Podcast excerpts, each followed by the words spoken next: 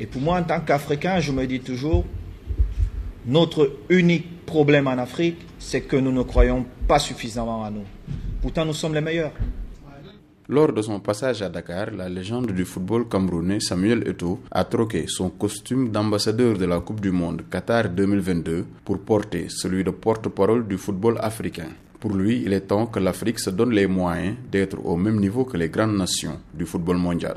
Mais aujourd'hui, nous avons le meilleur footballeur au monde, Sadio Mané. Mais il fait la fierté de notre continent. Ayant des joueurs comme euh, mon petit frère Sadio, il est normal qu'on ne rêve plus seulement, qu'on travaille pour devenir numéro un. Euh, très souvent, les gens se disent gagner une Coupe du Monde, c'est presque impossible pour l'Afrique. Mais moi, je vous dis, c'est possible. Parce que c'est une compétition à sept rencontres. Sept. C'est pas 200, c'est sept. Oui, c'est une compétition à sept. Donc, le meilleur des sept devient champion du monde. Et c'est ce que les Africains doivent penser. Mais comment les nations africaines peuvent faire pour briser ce plafond de verre des quarts de finale? Abdoulaye Cham, président de l'Association nationale de la presse sportive du Sénégal, affirme que l'Afrique a dépassé les remous qui l'empêchaient d'être performante à la Coupe du Monde. Pas seulement jouer les demi-finales, ce serait une première depuis 1930 à nos jours, mais aussi pourquoi pas jouer une finale et la, et la remporter.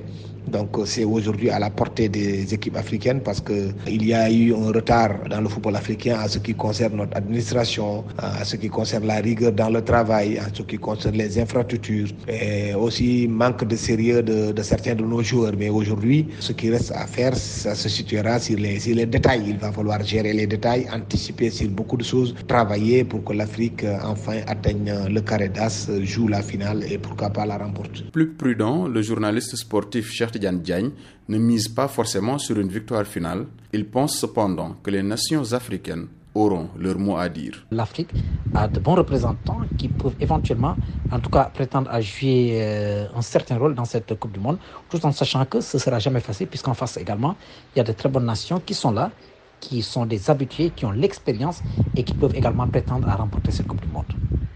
La visite de Samuel Eto'o à Dakar aura eu un impact positif sur le public et les acteurs sportifs. L'ambassadeur de la Coupe du Monde Qatar 2022 a galvanisé les Sénégalais et les Africains et les a incités à croire à une victoire finale africaine lors de la grande messe du football mondial. Seydina Bagay pour VOA Afrique, Dakar.